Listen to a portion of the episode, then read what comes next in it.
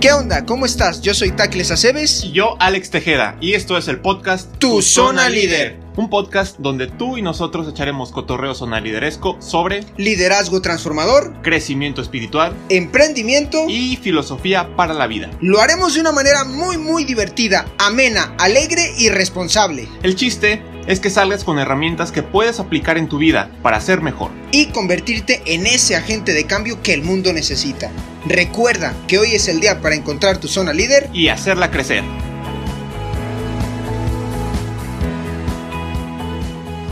Hola, ¿qué tal? Este es su programa So, So, So, So, So, Zona Líder, transformando la juventud que se transmite a través de Valora Radio por su página de internet que es www.valorradio.org, Valora Radio con los pies en la tierra. Y la mirada en el cielo. Señor Don Alex, ¿cómo estás, Don Alex? Señor Don Tacles. Y bueno, el tema de hoy ¿Cómo se llama. Ya, ya, ya. ¿Tú le pusiste, tú le pusiste tema? ¿Tú le pusiste nombre? Fabi Trucutru le puso tema. Fabi Trucutru eligió el nombre porque ella dijo quiero elegir el nombre. Pero por, ¿por qué, por qué ella quiere elegir el No nombre? sé, no entiendo sé. yo nada. Yo no sé por qué ella quiso elegir. ¿Qué está, qué está pasando?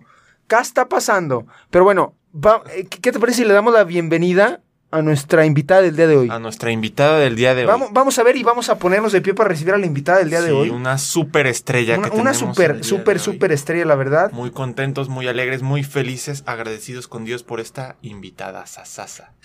Bienvenida, Fabi Trucutru, del día de hoy. Fabi Trucutru. Esa no se la esperaban. el hoy. no se lo esperaba. Esa, esa no se la esperaba a nadie, ¿qué les parece? Así que bienvenida, Fabi Trucutru. Oye, invitadaza del día de hoy, don Alex, te lo Sí, hiciste. no manches, no manches, qué super estrella tenemos el día de hoy. Que nunca, nunca, jamás había querido estar aquí con nosotros, nunca. Siempre se quedaba ya en, en los controles. Le decíamos, oye, Fabi Trucutru, ven Pues a es que saludarnos. tenía que operar, muchachos. Es complejo estar aquí de invitada y operar. Y no quería venir, pero el día de hoy le hicimos una cita especial. Oye, Fabi Trucutru, ¿puedes venir el día de hoy? Y dijo que sí. Sí. Además dijo que sería un honor, el honor es para nosotros. Sí, Muchas es un honor estar. estar. en su programa. O sea, sí, me encanta su programa, me encanta su actitud, muchachos. Eh, no sé si lo sabían, pero es de mis programas favoritos. Más te vale, más te vale. Sobre todo porque es súper divertido y estos dos muchachos tienen un talento increíble. Y no, pues los micrófonos los, los aman.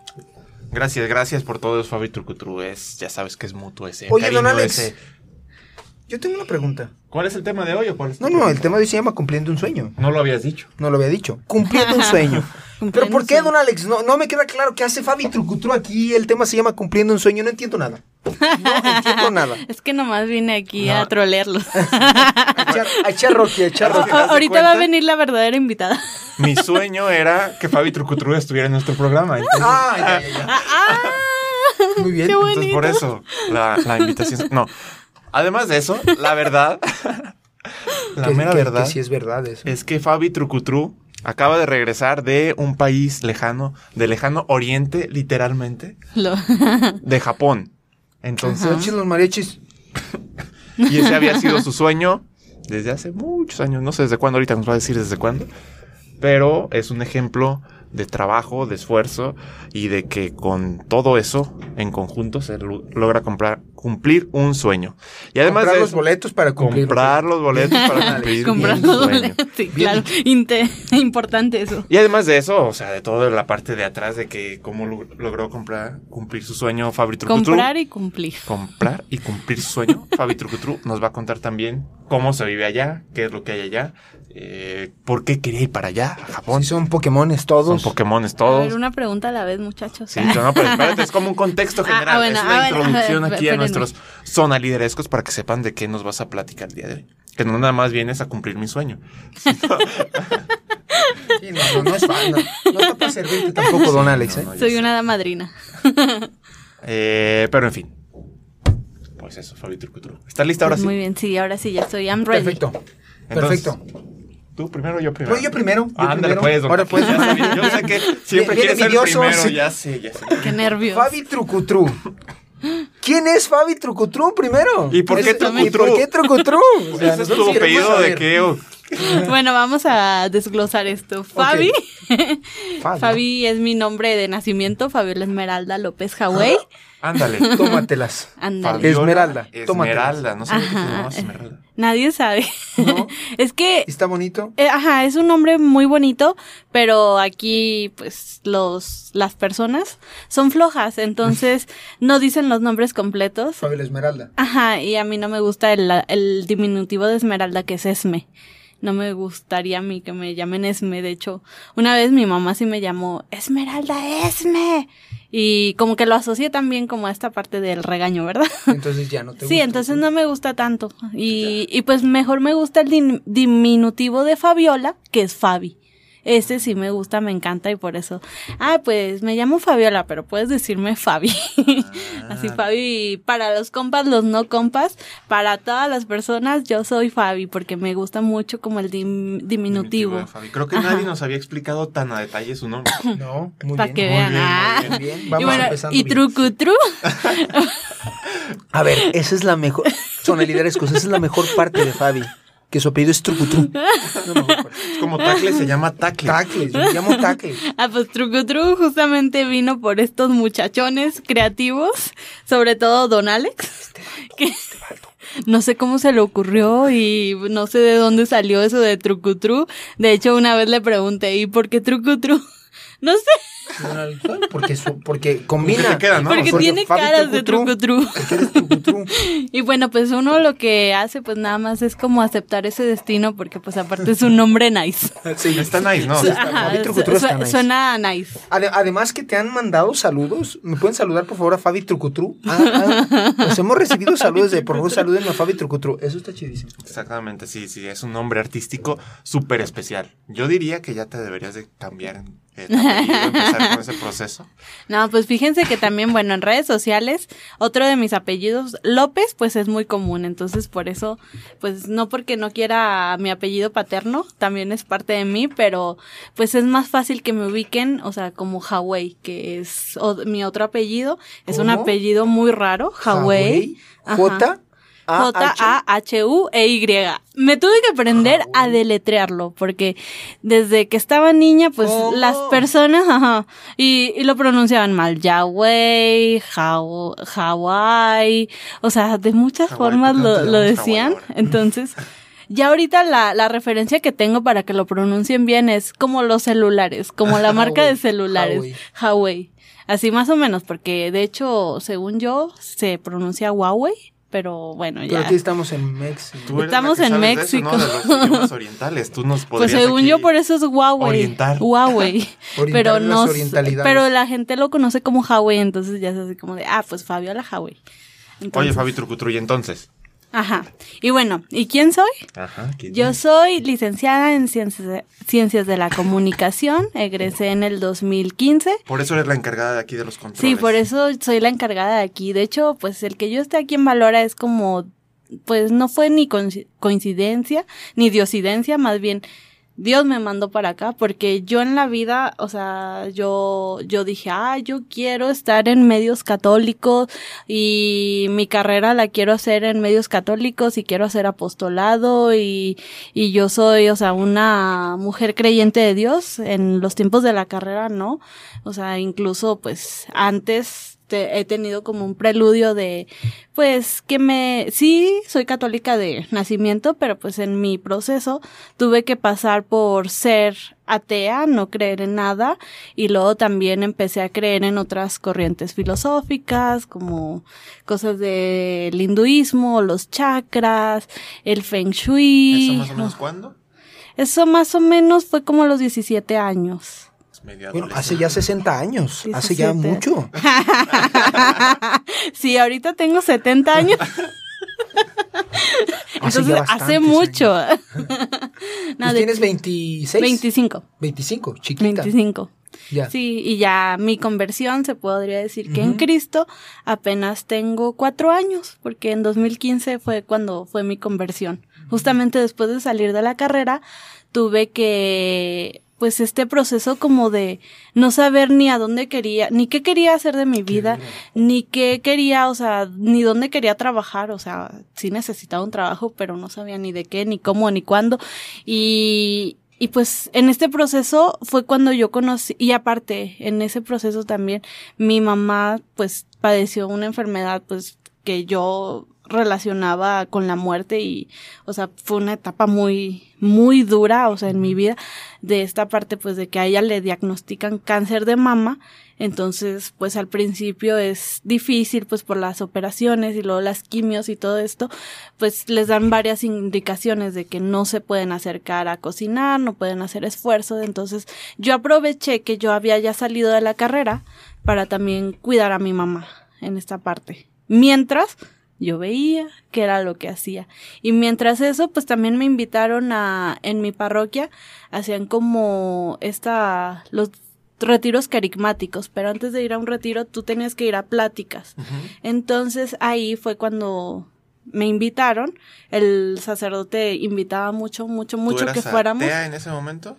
Era ya más o menos católica, pero mm, ¿Cómo se Más dice? o menos católica. Más o menos católica. O sea, iba a misa cuando me nacía porque ya sabía que... Ah, porque incluso llegué a ser cristiana. Bueno, no a ser cristiana, pero sí llegué a relacionarme con los cristianos.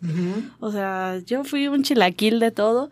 Y yo también por eso en esta parte siempre he tenido como parte de mi misión personal, o sea, el tener tanta misericordia por estas personas que se dicen ateas, que, o sea, que reniegan mucho de la religión, porque yo misma lo fui, entonces yo me pongo en sus zapatos y ayer yo estaba en su lugar. Entonces la única forma pues de transformar a esas personas pues solamente es la oración. En mi caso fue la oración de mis papás y, y pues entonces aquí estoy, o sea, gracias a mis papás, gracias yo creo que también mucho a mi mamá que ofreció su enfermedad por nosotros, Tras. por la conversión de su familia. Es una buena Estamos aquí. O sea, Ajá. para todos los sonariderescos que tengan algún tipo de dificultad, enfermedad o lo que sea, se puede ofrecer por alguna intención Exacto. especial, importante. En este caso, la mamá de Fabi Trucutru ofreció por la conversión y todo lo bueno que pueda pasar con Fabi Trucutru. Sí, y por eso de hecho llegué aquí a Valora. Mm, yo llegué intentando, bueno, haci- haciendo prácticas profesionales, pero ya después pues se dio la oportunidad y pude quedarme aquí, pues ya, ya llevo aquí cuatro años. Cuatro años. ¿Qué seríamos sin Fabi Trucutru en eso? No, sé, Seríamos nada. No recuerdo algún momento sin Fabi Trucutru. Ay, qué Bueno, solo cuando se fue a Japón. Fíjate, tienes cuatro años aquí. Mm, Qué bonito. Sí. Qué bonito, Fabi. Qué padre, qué chido y qué bonito. Pues, don Alex, ¿qué más? Seguimos. Oye, Fabi Trucutru. Pero el programa de hoy dice, cumpliendo mi sueño. ¿En qué momen- momento nació este sueño? Bueno, primero, ¿cuál fue el sueño?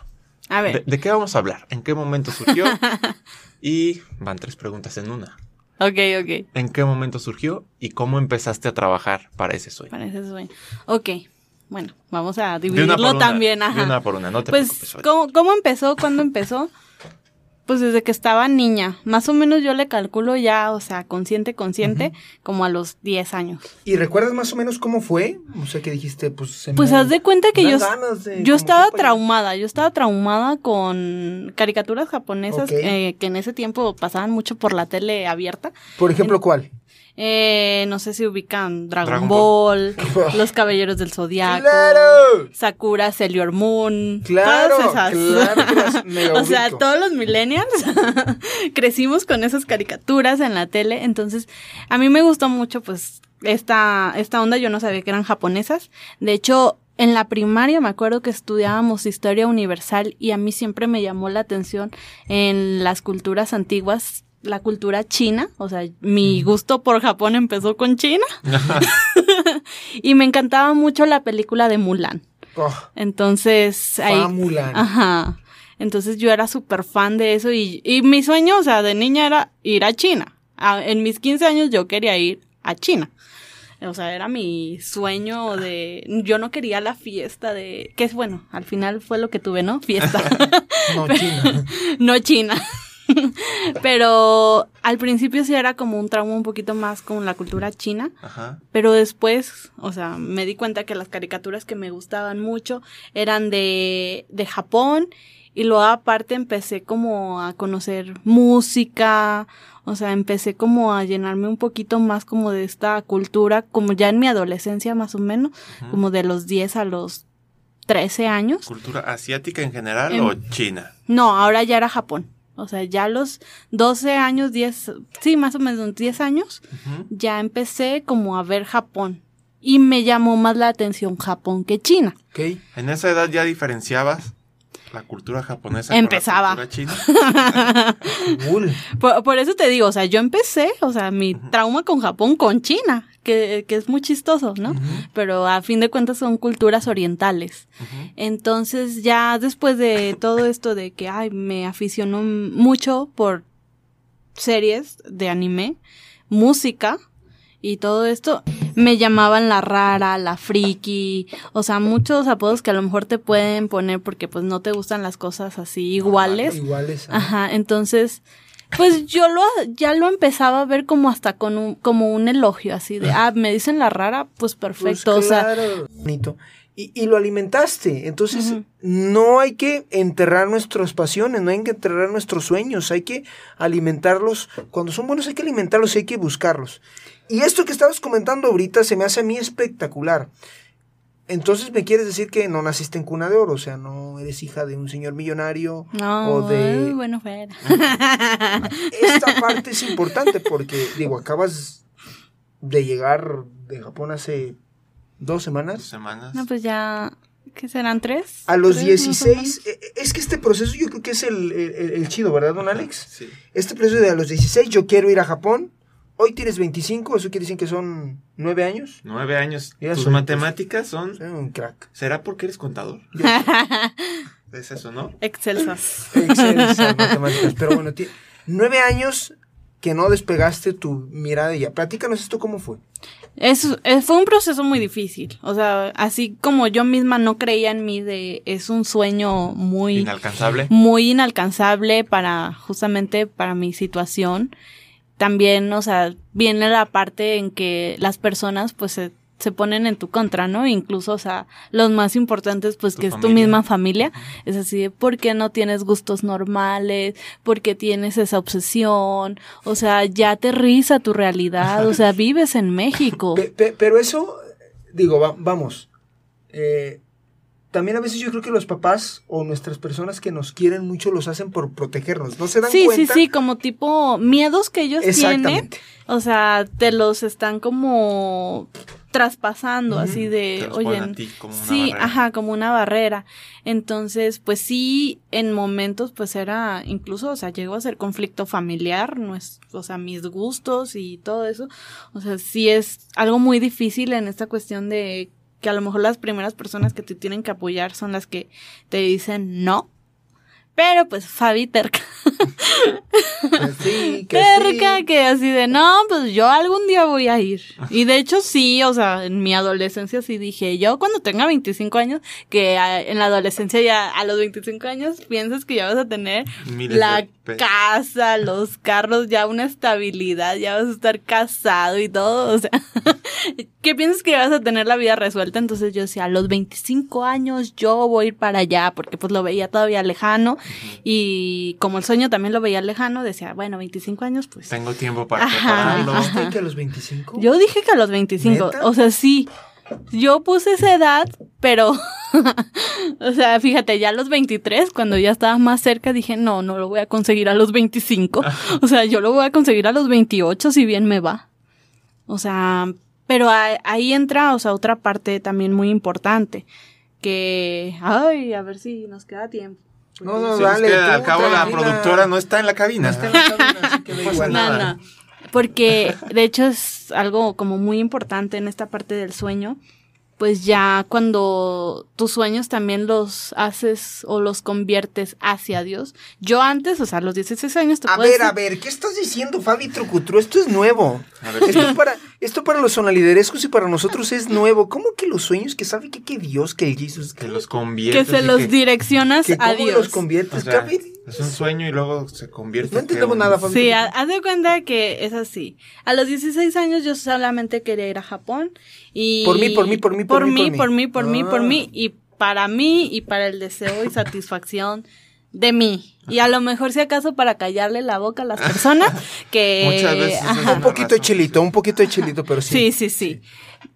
Cuando yo le pongo esto a Dios, que no fue hace mucho, ¿eh? O sea, fue justamente desde el año pasado a finales, como en octubre más o menos, ¿Ya? se me presentó una oportunidad. Yo estoy en una escuela de japonés. Es que ese es, ese es otro proceso. Es O sea, estuviste tra, tra, tra. A lo mejor estamos interrumpiendo muchos son liderescos, pero en verdad, ok, la- el sueño se convirtió en una pasión. La pasión lo estuviste alimentando con historias ya, novelas, ah, tu, tu, tu, tu, y ahora dices, yo quiero aprender japonés, yo quiero aprender japonés. Sí, o Te sea- metiste a una escuela. Y yo, y yo decía, yo quiero ver la serie sin subtítulos. Pero hiciste algo, o sea, no te quedaste ahí con que. No, me y fíjate- está, pues tú, tú tuviste que hacer algo. Fue interesante cómo entré también al japonés, porque justamente estaba en un momento también muy fuerte de mi vida en el que tuve una decepción amorosa y todos sabemos que las decepciones amorosas a veces nos tumban horrible. Entonces yo lo que hice con ese dolor que yo traía de la decepción, dije, tengo que encontrar una actividad, o sea, que me distraiga, que me distraiga de estar pensando y estarme martirizando de lo que pasó y todas estas cosas. Entonces, lo que pasó, lo que dije, bueno, tú siempre has querido estudiar japonés. Nunca lo había estudiado porque me ponía yo misma la barrera de primero tienes que certificarte en el inglés. Mis Ajá. papás me decían primero saca el inglés, ya después el idioma que tú quieras. Entonces, pues sí estudié inglés, pero Entonces, muy ¿podemos leve. cambiar al inglés ahorita?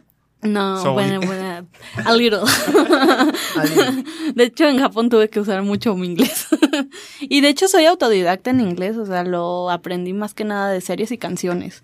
Yo nomás estuve en un semestre en academia y pues ya. Pues Esa es la mejor escuela, ¿eh? Las series, las canciones. y Sí, pues es que. Viajar un poquito, meterte en esos líos. Sí, sí, sí, o sea, ya bueno, sí, poniéndolo en práctica. Y pues el japonés, dije, bueno, lo, lo voy a hacer porque antes sí tenía y estaba a expensas de lo que dijeran mis padres porque yo, o sea, vivía de su dinero, se puede decir, ellos me mantenían, entonces si, sí. si ellos me querían pagar una escuela de japonés o una de inglés, era elección de ellos. ¿Ya? Pero yo, ya que empecé yo a ganar mi propio sueldo, mi propio dinero, mis propios ingresos, dije, pues date esa oportunidad. O sea, ¿en qué estás gastando tu dinero? En puras tonterías. Entonces dije, En animes. en, ana- en En 600 pesos, o sea, al mes que le dediques a algo que pues puede ser que te ayude. Y en esta parte también lo, vi- lo vi como algo profesional de el japonés puede convertirse en una herramienta profesional. O sea, entonces pues dije, síguele, o sea, y aprovecha justamente ese dolor que yo estaba pasando para enfócalo, ajá, enfócalo. Muchas veces, y ese es otro tip que nos comparte Fabi Trucutru, por a fabitrucutru.com.mx. A veces el dolor es uno de los motores más grandes de, de- para hacer las cosas. Sí. Eso no quiere decir que sea El único. negativo o el único. ¿sí? El amor yo creo que es más grande a veces. Sí. Muchas más veces es más. Pero el dolor eh, no es de, por ejemplo, dijiste, para demostrarles a los demás. Eso está un poquito, pues, a lo mejor es un poco egoísta o Sí. un mucho egoísta si quieres. O pero cuando- egocéntrico, ajá. Pero cuando te duele y dices, ¿sabes qué? Desde este dolor voy a salir adelante. Eso es más grande, ¿no? Y esa parte también la tuviste. Sí. Sí. Felicidades, Fabi Trucutru. Ay, muchas gracias. Sí, sí, sí, nada, Tú creías que nada más le mueve ahí al teléfono. No, no, sí sabía que De hecho, o sea, yo amo la radio, pero y los medios y me encanta estar aquí en Valora, pero cuando, o sea, cuando yo empecé a estudiar japonés, te das cuenta que son como cosas que te apasionan, o sea, Sí, aquí claro. la radio me puede gustar, pero apasionarme que me haga feliz incluso, o sea, cuando he tenido recaídas porque bueno, también es como parte de mi historia que a mí me diagnosticaron ansiedad generalizada con depresión. Entonces, obviamente, pues sí me traté, me mediqué y fue un proceso también muy difícil, o sea, aceptar cómo, cómo puedo tener depresión si estoy con Dios, o sea, Dios, o sea, justamente cuando estoy más cerca de ti me dices, ¿tienes depresión? Entonces, ahí también comprendí que la depresión, o sea, es un rollo y no solamente es de, de cosas que a lo mejor es una actitud, no. También es una enfermedad y también puede ser orgánica. Y necesitas medicamentos.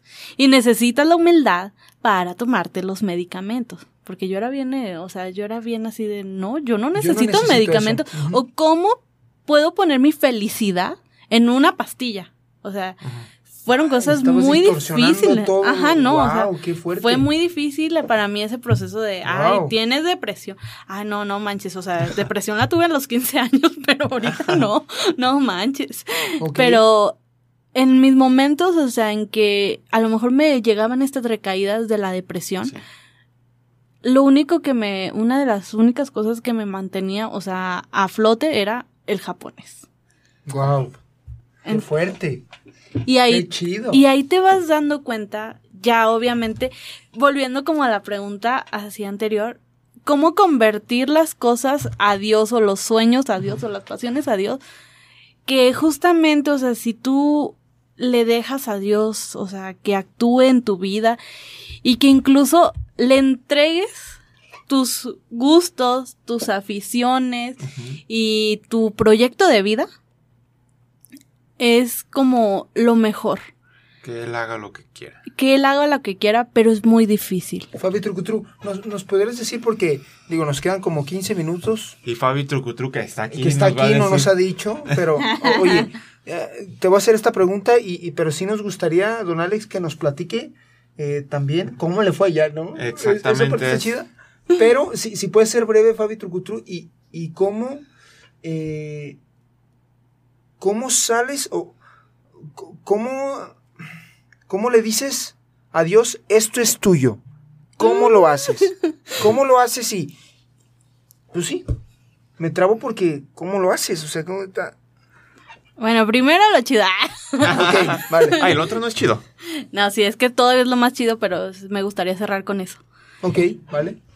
Mm, el viaje. ¿Y no, por qué lloras, Fabi sea, Trucutru? No, no estoy llorando. Los ojillos rojos.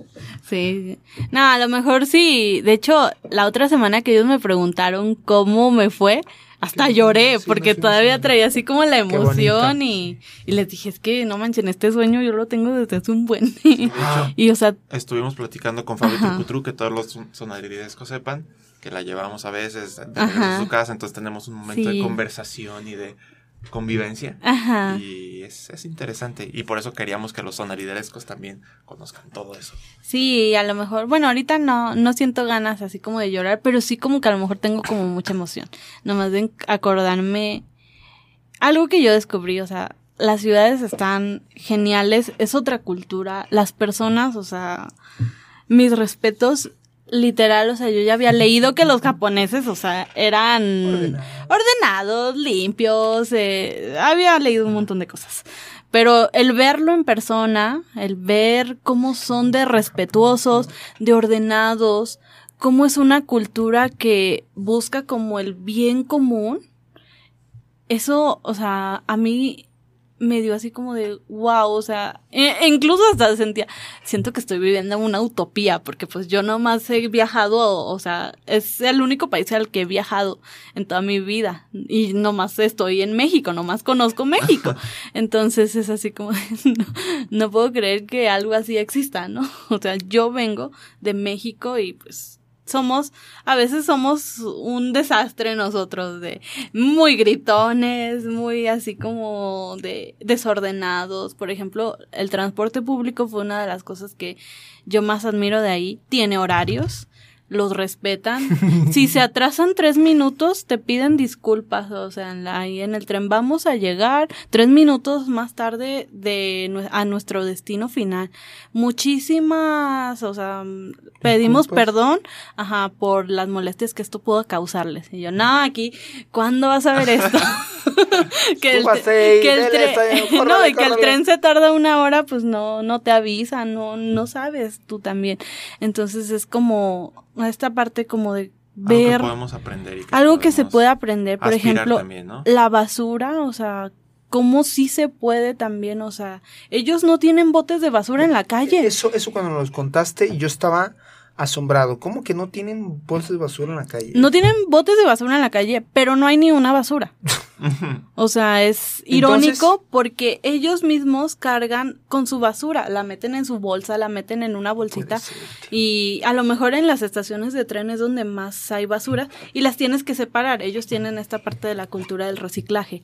Entonces, ahí ves que a lo mejor sí es posible, porque aquí a lo mejor en México insistimos, insistimos, cultura del reciclaje, eh, intenten no tirar basura en las calles, hay que hacernos responsables, pero no lo hemos visto, o sea, no lo hemos concretado. Y verlo ya concretado, ves como de, sí se puede, o sea, simplemente es también algo de la mentalidad. Y ellos son mucho de la mentalidad de preocuparse por el prójimo. Entonces, y de hacer una sociedad pues armoniosa. Por eso no hay, o sea, no hay tanta, pues sí, de hecho no hay inseguridad. O sea, los policías a lo que más te ayudan es como a darte direcciones a las personas que se pierden. Entonces, puedes caminar en la noche sin miedo y yo lo hice, dije, tengo que hacerlo. y, y sí, o sea, no pasa nada. No pasa nada. y son cosas que que no tanto es por decir, oye, Japón está súper genial y México está... No, pero son cosas que puedes ver para México que sí se puede. eso es lo importante, eso es lo que iba, o sea, vas y conoces otra cultura, conoces lo que se puede hacer y lo más importante es que eso que estás conociendo te lo traigas para acá y que empieces a impulsar también el cambio de cultura. A lo mejor aquí nos cambias a Don Tacles y a mí o cambias algún zona lideresco por ahí y con eso ya vas aportando y vas ayudando y el viaje empieza a generar frutos. Sí, empiezas con pequeñas cosas, a lo mejor eso de la basura. Yo a lo mejor de repente si era así de, ay bueno, ahí voy a tirar una basurita o así.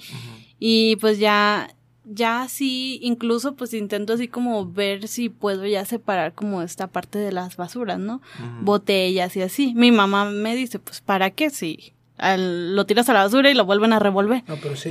pero sí, o sea, con que tú lo hagas, vas empezando y luego otra persona lo hace y te ve y lo hace y, y, así se va haciendo una cadenita hasta hacer que toda la sociedad lo podamos hacer. Sí, tú lo, lo empezaste a hacer porque lo viste sí, y porque lo hice aparte. Y lo hiciste.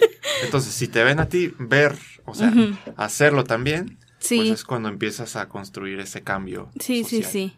Con pues hacerlo tú misma. No, y pues ya de los lugares a los que fuimos, pues todas las ciudades, fui incluso hasta un pueblo y fui a muchas partes. O sea, fue un tour muy completo. Pero no sé, bueno, es que no sé con qué quedarme. Así me dicen, ¿cuál es tu ciudad favorita? Digo que Tokio, porque me gustó mucho Tokio. Tiene. citadina entonces? Sí, ajá. A mí me gusta mucho, mucho la ciudad. O sea, me encantó los paisajes que fuimos y que vimos en un pueblo que se llama Kikatsura. Ahí, Kikatsura, Kikatsura, que bueno, de hecho es el pueblo donde nació mi maestro, que era nuestro guía. Entonces, pues es bien padre, pero yo creo que así como para me dicen, ah, pues quieres irte a vivir a Japón, ¿a dónde te irías? Pues a Tokio. A Tokio. Incluso yo pensaba que me iba a gustar más Kioto, porque siempre me encantó más Kioto. Y obviamente está precioso Kioto. Ay, pero a lo mejor no sé si fue porque el calor me, me, me, hizo, me hizo pasar unas malas jugadas allá, pero me gustó todavía más Tokio que Kioto pero yo creo que también eso ya depende pues de las personas, de los gustos. Ah, a mí me encantó Tokio porque es una ciudad que tiene todo, tiene, todo. Tokio. Pues, pero bueno, así en resumidas cuentas, eh, para mí era muy difícil dejárselo a Dios porque era algo que yo quería y no me importaba si él no quería, o sea, era de yo lo quiero y no me importa. O sea, y, y tuve, o sea, tuve que encontrar y pasar por un proceso. De hecho, este año, cada año hago como, o procuro estar haciendo un retiro espiritual. Y este año pues ingresé a un proceso vocacional que, que dura cinco etapas, o sea, son cinco retiros. Y uno de esos era de una semana. La Semana Santa me la pasé encerrada en ese retiro. Entonces, fue muy difícil ese proceso. O sea, ese retiro me hizo darme cuenta de muchas cosas. Y en las primeras tres etapas, yo no quería dejarle a Dios ese proyecto. Porque parte de la vocación justamente son tus proyectos y entregar tu vida y, o sea, y que todo lo que tú estás haciendo, darle ese sentido a que Dios tome las riendas y que te diga y que te vaya guiando. O sea, si es lo que quiere, o sea, se va a hacer. Y si no, te va a llamar para otra cosa. Y, y yo a, a mí algo que me daba mucho miedo, o sea, era que dijera que no. Y que no quería en este tiempo. Pero después sí, como veía muy difícil la situación económica y sobre todo, era de, yo creo que no va a ser, o sea, yo creo que es muy apresurado, porque todo se dio de octubre a, pues sí, de octubre a julio, Mm.